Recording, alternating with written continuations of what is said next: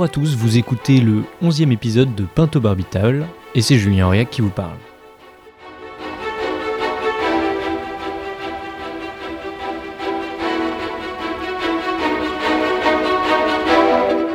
Cet épisode est un peu une remontée dans le temps, car c'est l'une des premières interviews que j'ai réalisées que vous allez entendre.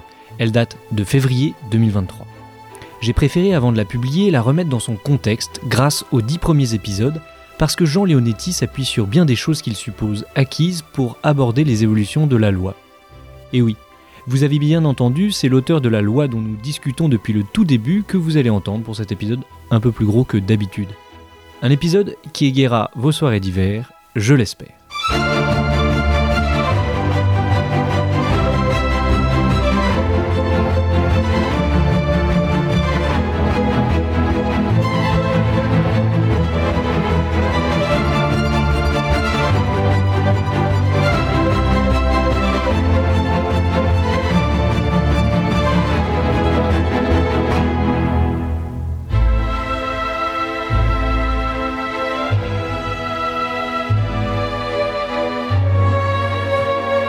Jean Leonetti, vous êtes cardiologue de formation, maire d'Antibes depuis 1995, ancien député des Alpes-Maritimes de 1997 à 2017. Nous sommes ici dans votre bureau à la mairie d'Antibes. Merci de me recevoir. C'est un plaisir. vous êtes engagé sur les questions de fin de vie depuis 20 ans déjà. On peut le dire, vous faites même dans le domaine figure d'autorité. Et pour cause. Jean Leonetti, vous êtes l'un de ces hommes politiques qui, en France, avec Robert Badinter, Alain Claes, Simone Veil, Claude Evin, a laissé son nom à une loi, et même à une et demie, puisque, outre la loi Leonetti du 22 avril 2005 relative aux droits des malades à la fin de vie, il y a la loi Claes-Leonetti du 2 février 2016. La première s'opposait à l'obstination déraisonnable, la seconde renforçait le dispositif des directives anticipées, clarifiait le dispositif de la sédation profonde et continue jusqu'au décès. Pourriez-vous tout d'abord déjà nous présenter le rôle que vous avez joué dans ces deux lois? Anne Lorbock, neurochirurgien à la Pitié-Salpêtrière, m'a fait part mardi dernier, à ce micro même, de son admiration pour cette loi qu'elle utilise au quotidien. Êtes-vous fier du travail entrepris? Peut-on, selon vous, parler d'un modèle français sur la fin de vie?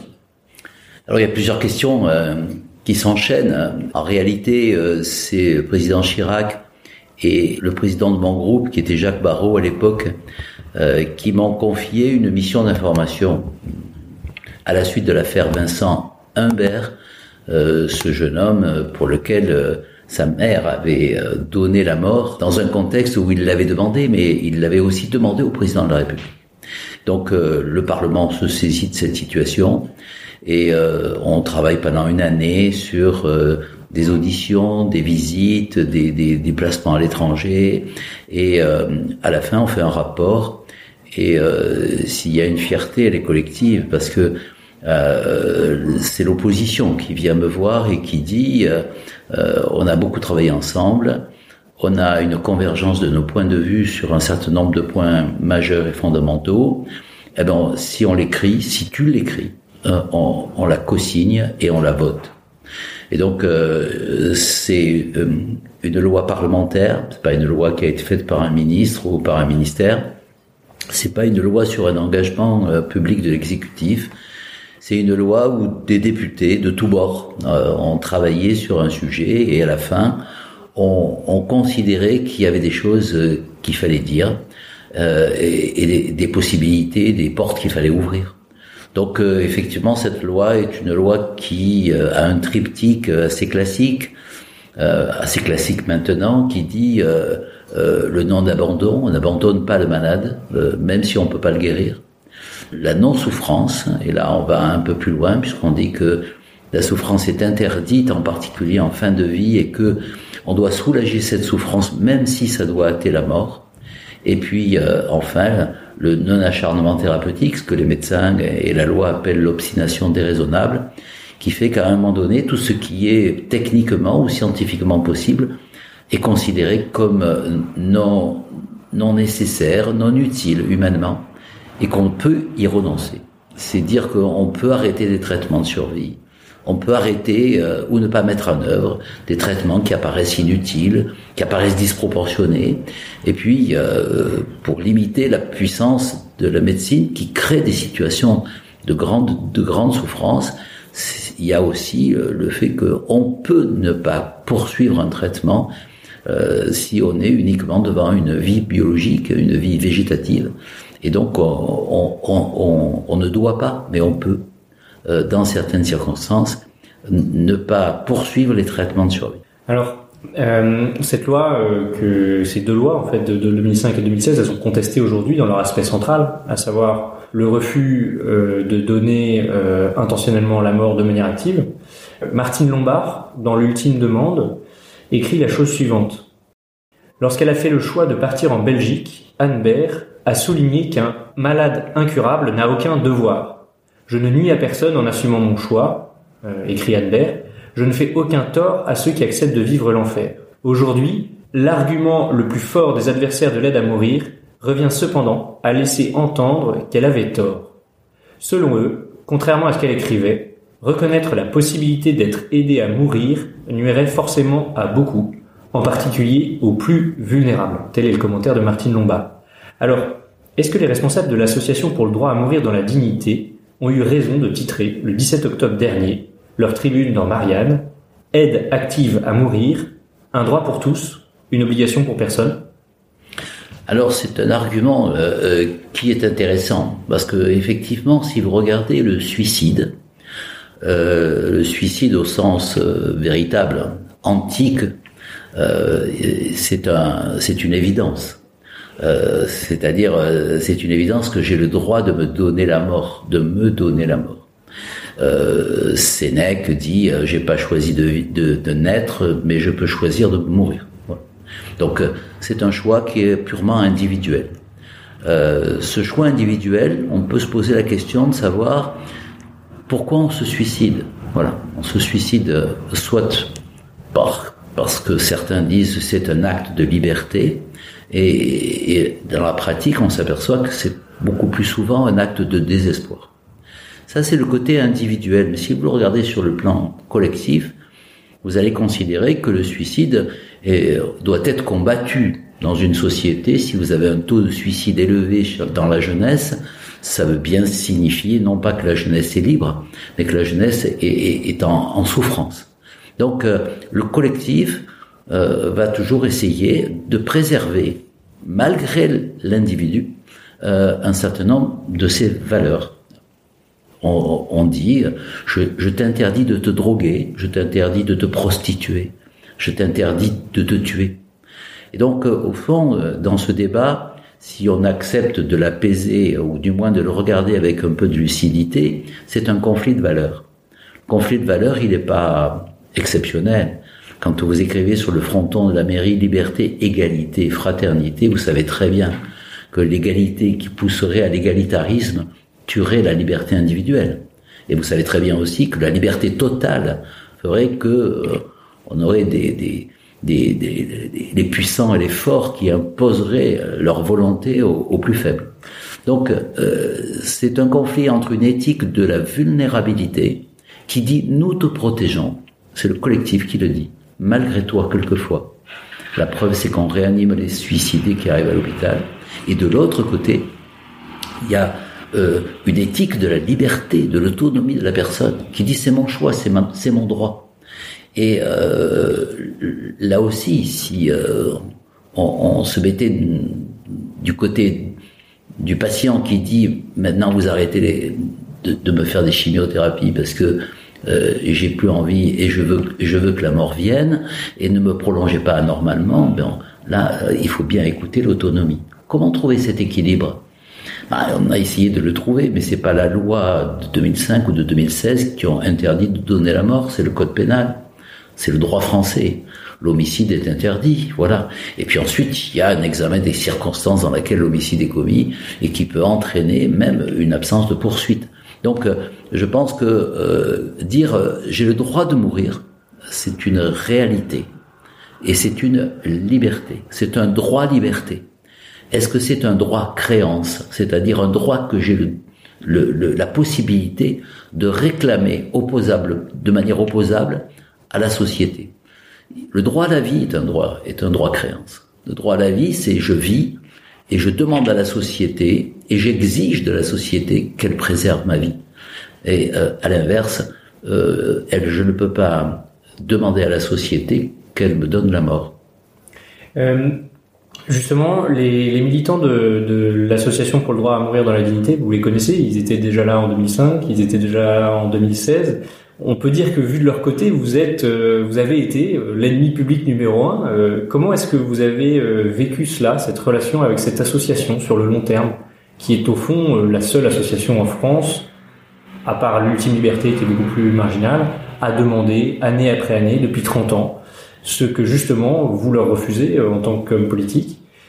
Voilà. Comment est-ce que vous les voyez? Pour vous, c'est qui? C'est quoi la, DMD la, chose principale que je que je refuse dans la DMD, c'est euh, la terminologie. Voilà. S'approprier la dignité humaine, à mon avis, euh, dans un modèle associatif qui prône, euh, qui prône la vie jusqu'au bout, qui prône le droit de mourir, me paraît excessif. Voilà. Excessif et abusif. Personne n'est indigne.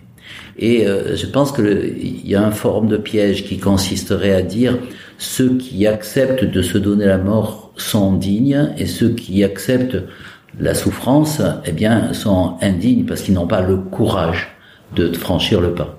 Je pense que le courage, là aussi, dépend des circonstances et j'ai vu des gens courageux aborder euh, euh, la mort euh, avec sérénité. Et puis j'ai vu des gens qui réclamaient la mort hein, et, et, qui, au contraire, étaient terrorisés par l'échéance finale. Donc euh, d'ailleurs Sénèque le dit, euh, voilà.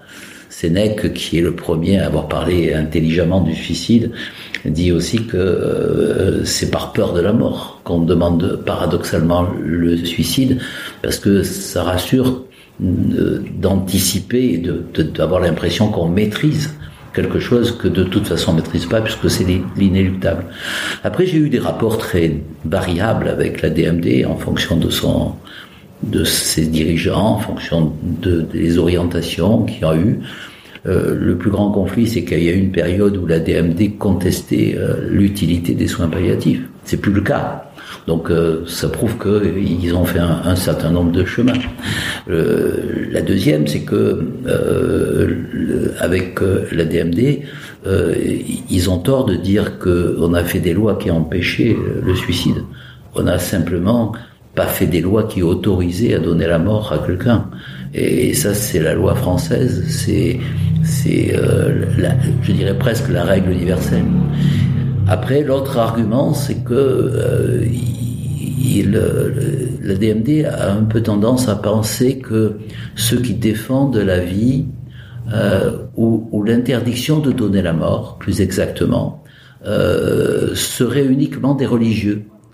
Euh, ma foi. Euh, c'est même dans les statuts de la DMD hein, qui est euh, que le, combat pour la l'aide médicalisée à mourir est un combat laïque et humaniste selon eux. Voilà. Alors je pense que là aussi la laïcité, enfin je, en ce qui me concerne, je pense qu'elle n'est pas contestable. celle de Robert Badinter non plus, celle de Claude Evin non plus. donc celle d'Axel Kahn non plus. Donc ce sont des gens qui ont, travaillé le sujet et qui n'ont pas conclu de la même façon qu'eux, parce qu'ils sont plus sur l'autonomie et la liberté que sur la vulnérabilité et la, et la, solidarité, la fraternité.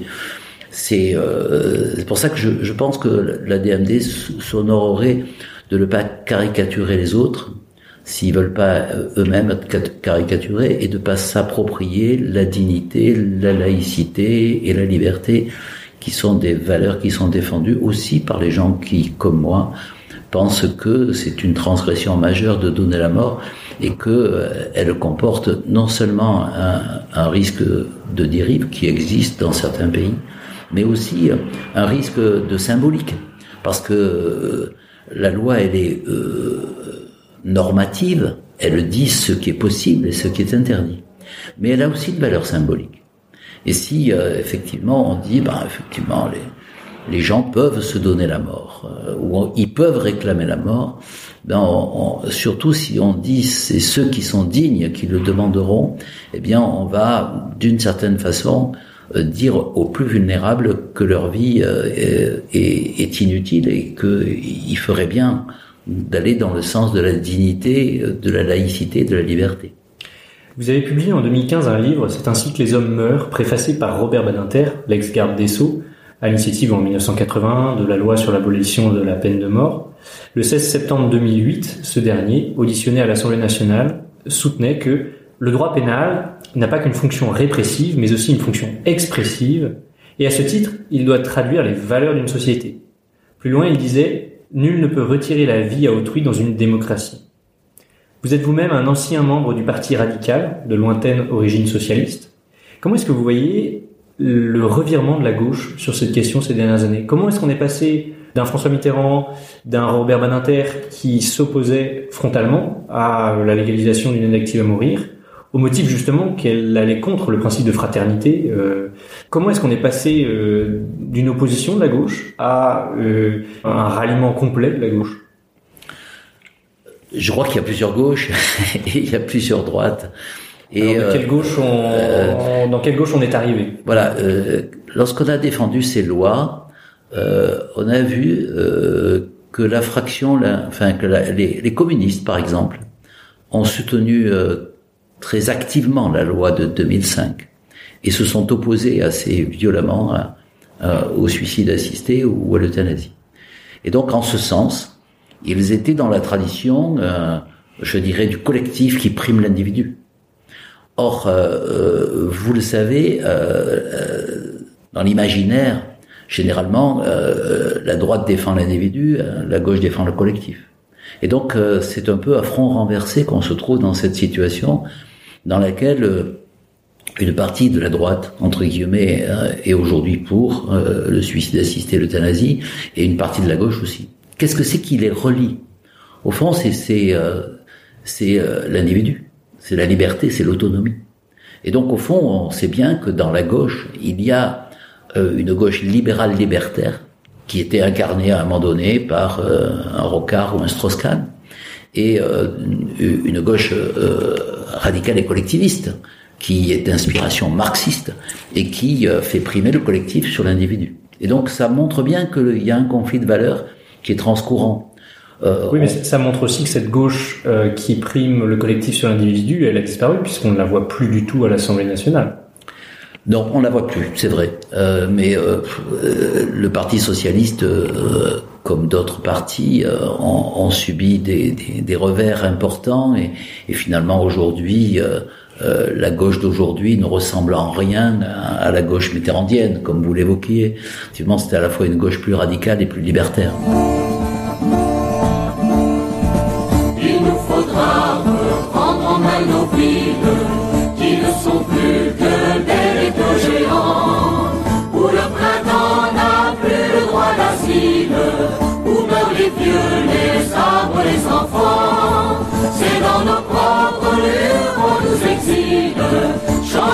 ici et maintenant. La parole, décider nous-mêmes, libérer nos vies de pour ne plus mourir de pour pouvoir nos enfants. France socialiste, puisque tu existes,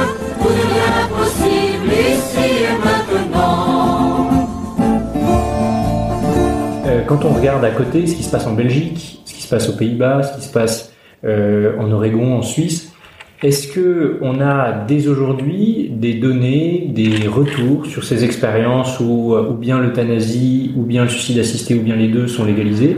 Est-ce qu'à partir de ces expériences, on peut confirmer la phrase de euh, Félicité de Lamennais du 19e siècle, très souvent citée Au fait, je me suis trompé sur le moment, en fait, c'est le député moine Henri Lacordaire qui la prononce en 1848 à savoir que entre le pauvre et le riche, entre le fort et le faible, c'est la liberté qui opprime et la loi qui affranchit. Qui affranchit. Les affaires médiatiques de telle ou telle personne qui part se faire entre guillemets suicider en Suisse, euh, euh, généralement c'est euh, une tranche haute de la société, c'est des gens qui sont éduqués, c'est des gens qui ont des moyens financiers. Donc euh, on a l'impression que finalement le, droit à la mort, euh, c'est une revendication euh, de d'une élite entre guillemets, je mets le mot très entre guillemets, euh, euh, alors que en, réalité, euh, ça s'appliquera plutôt aux, aux, plus faibles aux, et aux pauvres. Alors, l'argument souvent évoqué, c'est qu'il y a une rupture d'égalité puisque précisément les personnes qui ont un peu d'argent, entre 8 000 et 10 000 euros, hmm. peuvent aller, euh, entre guillemets, se faire subsidier en Suisse. Euh, et que justement celles et ceux qui n'en ont pas ne le peuvent pas. Euh, L'argument consiste souvent donc à dire bah, il faut que le droit français s'adapte pour que les gens n'aient pas à partir en Suisse. Est-ce que, à l'inverse, on pourrait pas partir du même constat et essayer de faire pression sur la Suisse, sur la Belgique, pour qu'à la manière de l'Espagne, ces pays refusent les ressortissants français euh, qui demandent euh, l'euthanasie ou le suicide assisté sur leur sol Est-ce que ça serait possible? Quelle voie politique est-ce qu'on pourrait emprunter pour ça? Alors c'est compliqué parce que euh, tous ces pays sont des démocraties et chacun prend une orientation. Et vous avez bien vu que la Cour européenne des droits de l'homme, à la fois a validé la loi française au travers euh, du recours qui a été fait dans l'affaire Vincent Lambert, mais elle a aussi validé la loi belge. Donc, euh, sur le plan européen, on est dans une situation dans laquelle on dit qu'effectivement, chaque pays a le droit d'avoir une loi spécifique et de fixer les propres, ses propres limites. En revanche, ben, on a une libre circulation à l'intérieur de l'espace européen et, donc euh, on peut très bien aller dans le pays euh, d'à côté. Est-ce que c'est euh, utile et intelligent de dire ah ben interdisez-le aux Français?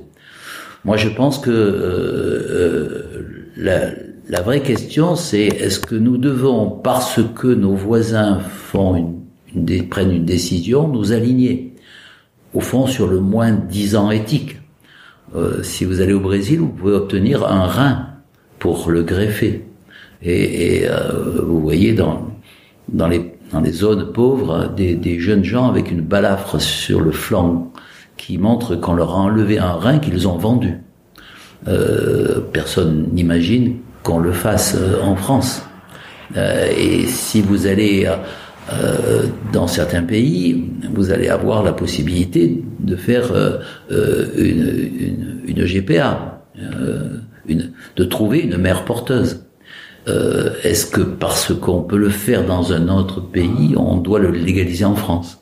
Donc je pense que la France a sa voix, sa voix originale. Peut-être qu'elle changera de loi, peut-être qu'elle ira dans un sens, mais regardez, par exemple, euh, des pays comme la Suisse et la Belgique, qui sont très proches, ils ont fait des choix différents. La Suisse a fait le choix du suicide assisté, la Belgique de l'euthanasie. De ceux que j'ai rencontrés en Belgique ou en Suisse, ils ne sont pas favorables à faire du tourisme euh, dans, dans, dans ce domaine.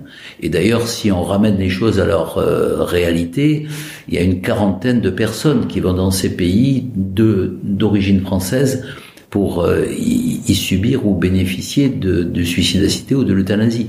Alors bien sûr, ce sont souvent des cas euh, médiatiques, et donc on a l'impression qu'il y a un flux continu de Français qui, qui vont en Belgique ou en Suisse pour se faire euthanasier ou suicider, mais en réalité c'est un tout petit nombre. Et puis même dans ces pays, c'est encore un tout petit nombre. Euh, il y a un argument qui est peu développé et qui me paraît important. Euh, au fond, si on est euh, bien pris en charge, la demande de mort diminue. Personne ne le conteste aujourd'hui, ni les partisans de l'euthanasie, euh, ni ceux qui y sont opposés.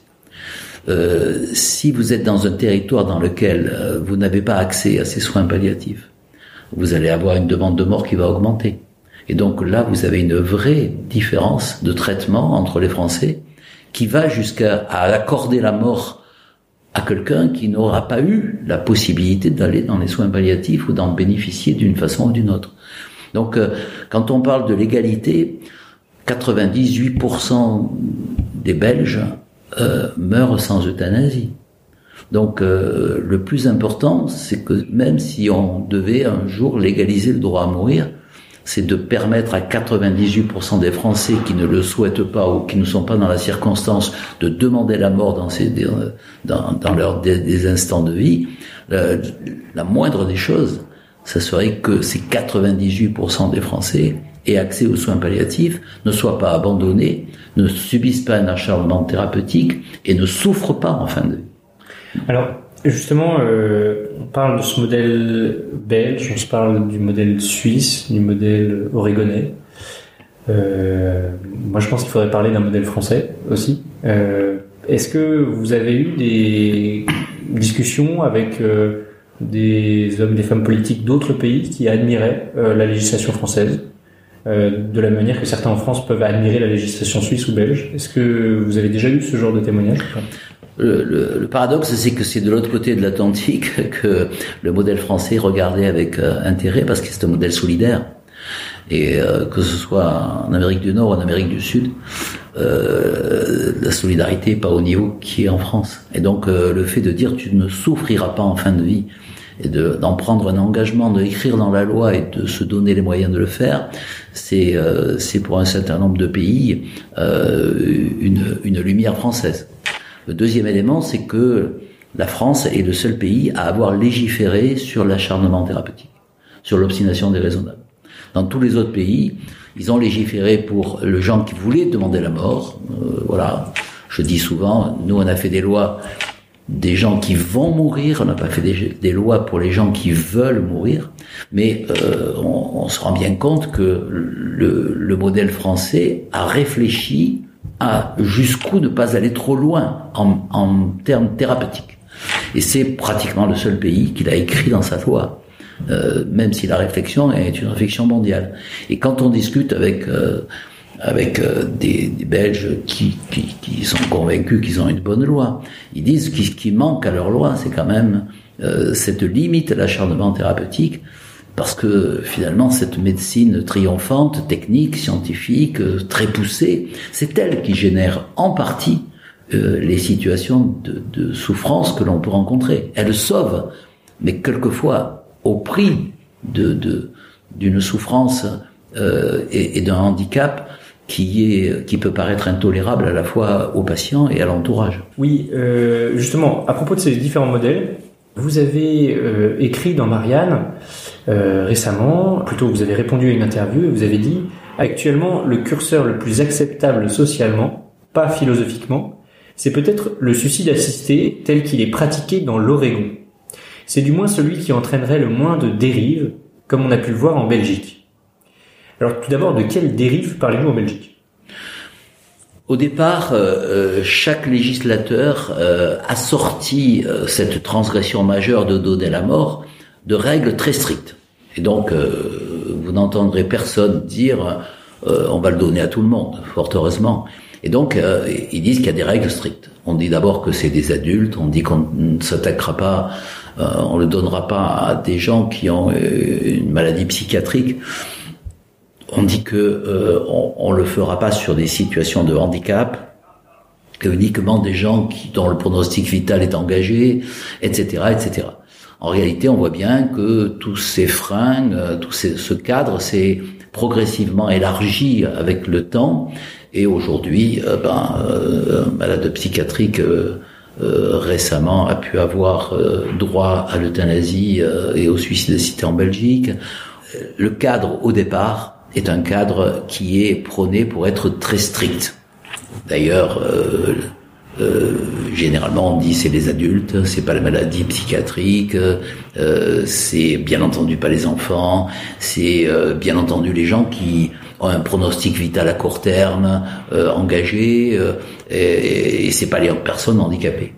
Après, on se rend compte que finalement tous ces cadres s'élargissent assez logiquement d'ailleurs, parce que si on dit vous avez une liberté et un droit opposable, pourquoi celui qui à six mois à vivre, euh, y aurait droit, et celui qui a deux ans à vivre, n'y aurait pas droit? Pourquoi le, le, le, la personne qui est très handicapée n'aurait pas droit à cette liberté? Donc dès l'instant où, où on ouvre l'espace de liberté et qu'on dit le seul critère c'est la souffrance insupportable, il suffit que la personne dise j'ai une souffrance insupportable. Donc euh, euh, l'élargissement est, est, est en, dans les pays qui ont légiféré sur l'euthanasie ou le suicide assisté existe. L'Oregon a fait un, un, système original qui a été ensuite dupliqué dans certains États des États-Unis et qui est le suicide assisté dans des conditions particulières. La première condition, c'est euh, ce sont des gens qui vont mourir. Voilà. Donc euh, ils ont un, un, pronostic vital à, moyen terme, mais euh, à moyen court terme, c'est-à-dire trois mois, six mois. Ensuite, le, le deuxième élément, c'est qu'on leur donne les produits euh, à ingérer qui entraîne la mort et qu'ils ont encore la liberté de le prendre ou de ne pas le prendre. Et finalement, ces gens qui réclament la mort, il y en a quand même encore 40% qui ne l'utilisent jamais et qui meurent, euh, entre guillemets, de leur mort euh, naturelle. Euh, donc, euh, au fond, l'obstacle sociétal français, c'est pas le fait de dire à un bien portant, est-ce que vous préfériez mourir ou être très handicapé? Le plus souvent, il répond, je préfère mourir. Sauf que les personnes qui sont très handicapées n'ont pas obligatoirement envie de mourir quand ils le sont. Mais euh, ça, c'est une perception de la qualité de vie et de la vie. La Fontaine disait déjà, le, plus proche de la mort meurt le plus à regret. Ce qui montre bien que la jeunesse euh, considère que euh, peut flirter avec la mort en la vitesse ou, l'audace hein, et, que le vieillard s'accroche entre guillemets aux branches. Voilà. Donc dans, dans ce contexte-là, il y a trois mois à vivre, on donne le comprimé, il le prend s'il veut. Quel est l'avantage?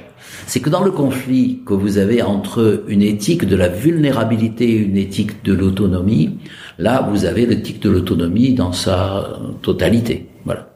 Et l'éthique de vulnérabilité, finalement, elle n'est pas tellement touchée parce que euh, c'est pas le médecin qui, prescrit le médicament, c'est le malade lui-même, enfin le malade, le, le, le patient ou la personne elle-même qui fait le choix de le prendre ou de ne pas le prendre. Donc on pousse l'autonomie assez loin et on n'entrave pas la liberté. Et en particulier, comme vous le savez, en France, le corps médical n'est pas très ouvert à, l'idée de donner la mort et que en soins palliatifs, euh, les soins palliatifs, les médecins de soins palliatifs et les soignants de soins palliatifs considèrent à juste titre que donner la mort c'est pas un soin, et que donc ça ne doit pas rentrer dans le cadre médical. Et je connais un certain nombre de médecins de soins palliatifs qui disent ah ben qu'ils le fassent, voilà, mais c'est pas nous, voilà. Il y a quand même le problème des pharmaciens qui doivent prescrire euh, le médicament, des médecins qui doivent. Alors le piège, c'est que... la transgression est la même, voilà. Euh, le piège, c'est qu'on donne quand même la mort euh, de manière indirecte, peut-être de manière euh, c'est le pharmacien qui prescrit, euh, c'est pas le médecin qui, qui, qui, donne le médicament, mais il, lui a prescrit le médicament. Donc, euh, en fait, c'est un, c'est en, grande partie un leurre. Mais euh, comme on est dans un, conflit sociétal aussi entre des partisans du statu quo et même certains qui pensent qu'on est allé trop loin euh, sur la sédation profonde et puis d'autres qui pensent qu'on doit avoir un droit à la mort, le,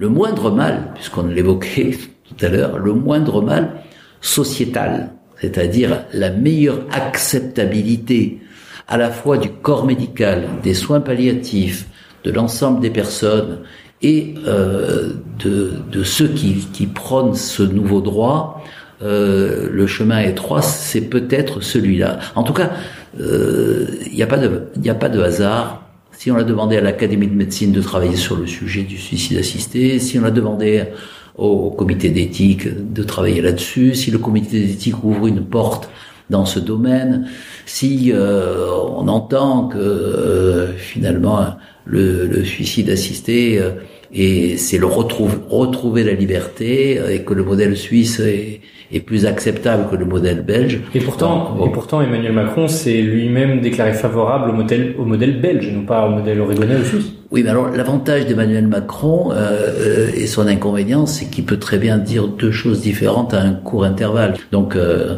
il y a un moment où euh, on se trouve toujours en phase avec le président de la République, puisqu'il il, a, il nous donne l'opportunité de changer d'avis.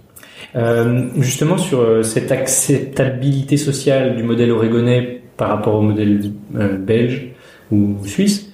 Euh, L'association pour le droit à mourir dans la dignité a publié le mois dernier une série de 20 contributions pour mieux comprendre le droit à mourir euh, dans la dignité. L'une d'elles, rédigée par le docteur Véronique Fournier, s'intitule Autorisons l'euthanasie plutôt que le suicide assisté. Pourquoi selon vous en Belgique Alors que et l'euthanasie et le suicide assisté sont légaux, 95% des patients choisissent de préférence l'euthanasie? Alors, finalement, c'est euh, alors c'est un problème qu'on peut aborder sur le plan sur le plan éthique et philosophique. finalement, est-ce que euh, cette décision, c'est la mienne Ou est-ce que ça me rassure que ce soit les autres qui appliquent la décision qui est la mienne? Finalement, euh, personne ne conteste aujourd'hui que le suicide est un droit à liberté. Euh, je discute avec vous, je suis plutôt bien, je n'ai pas une vie mauvaise, je me connais pas une maladie euh, particulière euh, et invalidante. Et pourtant, si, comme le dit Camus, la principale réflexion philosophique, c'est le suicide. Est-ce que ma vie vaut la peine d'être vécue? Imaginez que j'estime que ma vie vaut pas la peine d'être vécue, qu'elle est absurde, je vais me jeter dans le port. Voilà. C'est le suicide existentiel. C'est le suicide liberté.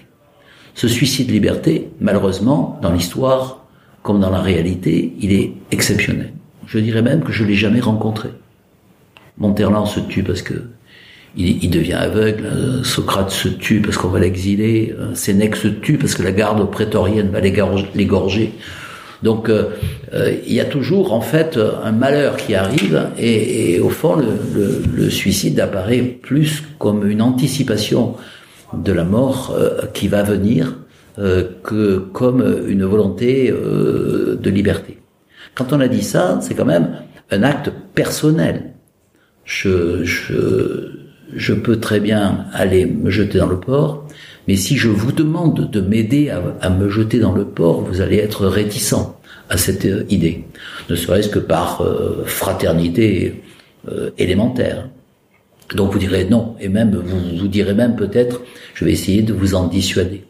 Et donc c'est assez paradoxal de voir que cette décision qui est individuelle, il y ait la nécessité de le faire porter par le collectif, comme si euh, finalement j'étais pas si sûr de moi dans l'action que je mène et que j'ai besoin d'avoir l'aval de la société qui dit c'est ton droit, tu, tu peux le faire, voilà avec l'inconvénient qu'on évoquait tout à l'heure, c'est que si on dit euh, tu peux le faire par dignité, ça veut dire que ceux qui le feront pas sont indignes. Voilà. Donc euh, je pense qu'effectivement, c'est plus facile de se faire donner la mort que de se donner la mort. Non seulement sur le plan technique, hein, c'est l'argument que développent généralement les, partisans de l'euthanasie, euh, quand je développe l'idée du suicide liberté, ils disent oui mais toi tu es médecin, tu pourras toujours prendre des médicaments, et moi je suis obligé de me jeter sous un train. Euh, je vais vais pas refaire ce livre horrible qui, qui, qui s'appelle Suicide mode d'emploi et qui a entraîné d'ailleurs une législation au, au Sénat français. Mais euh, euh, il y a des façons malheureusement douces de se donner la mort sans le réclamer à la société. Hmm. Oui, on parlera dans, dans Pato Barbietal de cette extinction des personnes très âgées qui décident de ne plus s'alimenter. Hmm on en reparlera, euh, tout un épisode dans ce, qui est, ce qui est intéressant sur le sujet, c'est que comment euh, les Français euh, ont la nostalgie de la mort à la maison. Et de la mort à la maison dans une période dans laquelle les médicaments étaient très peu utilisés. Et dans une période dans laquelle la morphine n'était pas utilisée à domicile. Et donc, comment ça se passait? Eh bien, à un moment donné, le malade, le vieillard, euh, s'alimente plus. Et quand il s'alimente, il faut une fausse route. Donc il s'encombre. Et puis euh, il souffre, mais euh, il souffre pas longtemps. La mort vient vite puisqu'on ne peut pas le prolonger, on n'a pas les moyens médicaux. Et euh, donc euh, on meurt mal à cette époque-là, mais on meurt vite. Et on meurt dans son lit, entouré de sa famille. Euh, rappelons quand même qu'on meurt très mal, qu'on meurt en hurlant de douleur. Donc, euh, euh, effectivement, euh, cette mort à la maison, hein, qui est la volonté de la plupart des Français, c'est généralement une mort qui est démédicalisée, mais en étant démédicalisée, on court pas le risque d'être prolongé anormalement, mais on court le risque de ne pas être soulagé suffisamment. Parmi les différents modèles dont on a parlé, si vous aviez à lister du pire au moins pire euh, ces différents modèles, le modèle belge, suisse, français, oregonais, euh, quelle serait euh, la hiérarchie et pourquoi? La hiérarchie, je l'ai un peu dite, euh, cette hiérarchie est une hiérarchie de l'acceptabilité. c'est plutôt le suicide assisté que l'euthanasie. Parce que ça oblige pas les médecins à, à la fois à, à donner la vie et donner la mort, euh, et, et, que euh, alors ça c'est purement comptable, mais euh, l'euthanasie en France, si on le transpose de, de la Belgique, c'est quand même 10 000 cas par an. Donc euh, c'est une canicule chaque année. Et euh, regardez comme les Français sont euh, curieux dans leur réaction, ou plutôt les médias, dans leur réaction. Lorsque on a fait euh, de l'hypnovel euh, pendant le Covid à des personnes qui étaient en EHPAD et qui euh, ne pouvaient pas être réanimées, on a considéré qu'on avait abandonné ces personnes. Euh, Qu'est-ce qu'on aurait voulu? Qu'on les amène aux urgences, qu'ils meurent sur un striker euh, au milieu de, de, de, des urgences débordées, ou qu'on les mette en réa, qu'on les intube, et, et qu'on aboutisse à une mort euh, surmédicalisée. Donc il y a une ambiguïté dans, dans cette demande. À la fois, on voudrait que tout soit euh, simple et, et, que la médecine intervienne très peu, puis de temps en temps, on veut que la médecine intervienne beaucoup, euh, même quand elle apparaît inutile ou même euh, disproportionnée dans ses actes. Donc euh, il me semble que dans le, dans le contexte dans, le, dans lequel nous sommes, le Covid nous a appris euh, que on pouvait, les gens se sont scandalisés qu'en EHPAD, on, on, laisse les gens mourir de Covid. Euh, dans, je, je dans, suis... oui, pardon. Dans l'Oregon, ce serait euh, moins de 10 000 Enfin, si jamais on appliquait le modèle Oregon. Alors, euh, j'ai digressé, je m'en excuse. Oui, si on fait le modèle euh, de l'euthanasie, c'est 10 000. Si on fait un modèle de suicide assisté, surtout un modèle Oregon, où vous avez euh, uniquement une personne un peu plus d'une personne sur deux qui, qui, prend les médicaments.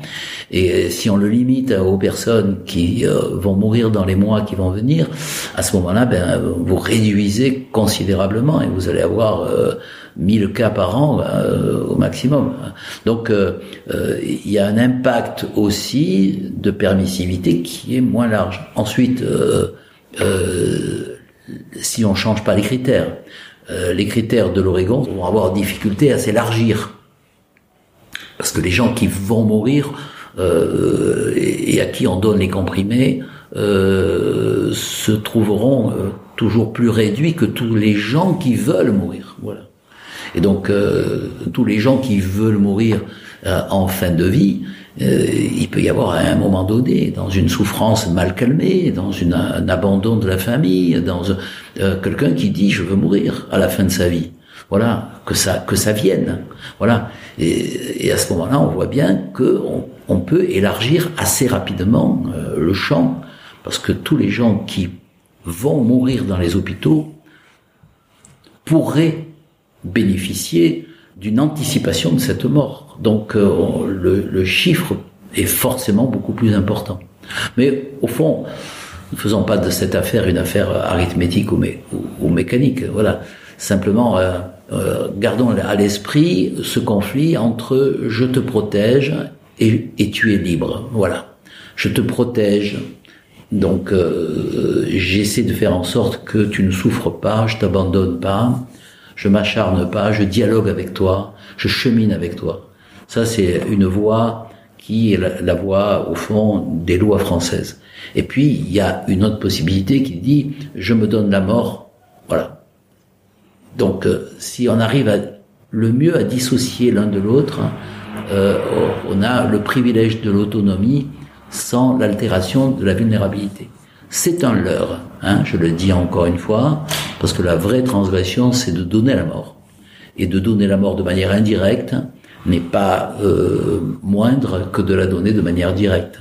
Et donc, euh, la société euh, aura la responsabilité éthique, euh, philosophique de dire euh, on, on, peut donner la mort à autrui quand il le demande. C'est ça, le, à mon avis, l'élément le, le, plus important est la transgression. Après, euh, que socialement et sociétalement ce soit mieux accepté, le suicide assisté type Oregon, que l'euthanasie, je le pense. Euh, dans, dans, dans, ce même article de Marianne, vous avez commenté le revirement du Comité consultatif national d'éthique. Hein, moi, j'ai j'ai interviewé Régis Aubry euh, je, donc euh, hier.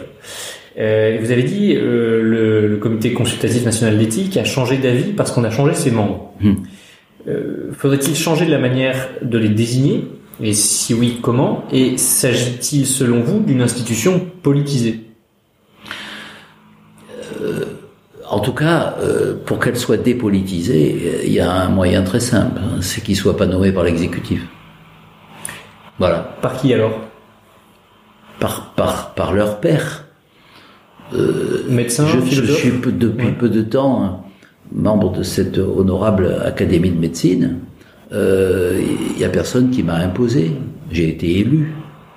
Euh, et à l'intérieur, euh, tous les gens qui sont là sont- ont été élus par leur père. Donc Donc, euh, on sait euh, qu'il y a des- l'université de philosophie, l'université de médecine qui envoie des gens. Bah oui, je pense qu'on devrait essayer de désigner parmi euh, les, les composantes d'une réflexion éthique en France euh, des gens qui, dans le domaine de la sociologie, euh, dans le domaine des soins, euh, dans le domaine de la médecine, dans le domaine de la, de la philosophie, puissent... euh, euh, et, et moi, je pense aussi que les, les courants de pensée euh, religieux, comme les courants de pensée euh, humanistes, laïques, comme euh, euh, les loges maçonniques, ont leur place, on les a enlevés parce qu'ils pensent une chose. Si, si, si vous mettez que des religieux, bien sûr, le comité d'éthique a plus de sens.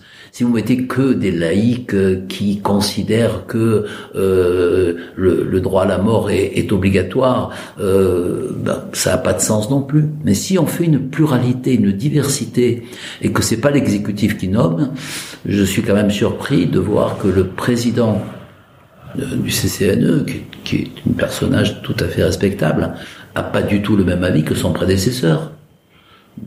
Donc, euh, comme par hasard, euh, c'est ainsi que les choses se passent.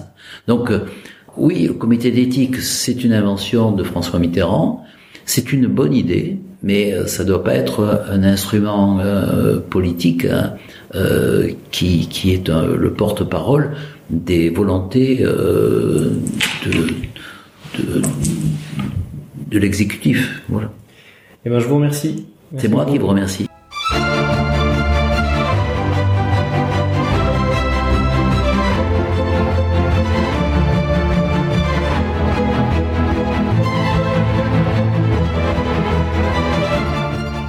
C'était l'épisode 11 de Pinto Barbital, j'espère qu'il vous a plu, n'hésitez pas à le partager sur vos réseaux.